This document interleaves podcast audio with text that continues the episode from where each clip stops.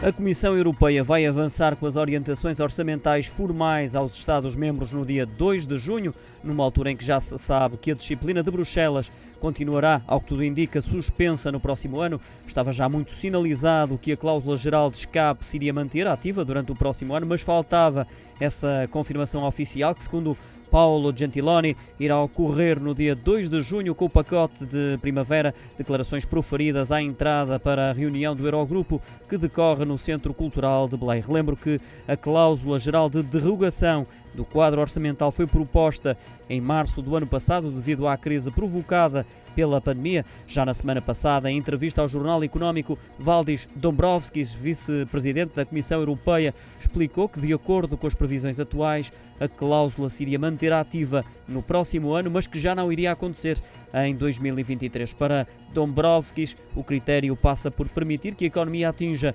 níveis pré-crise, o que é previsível que aconteça até meados do próximo ano.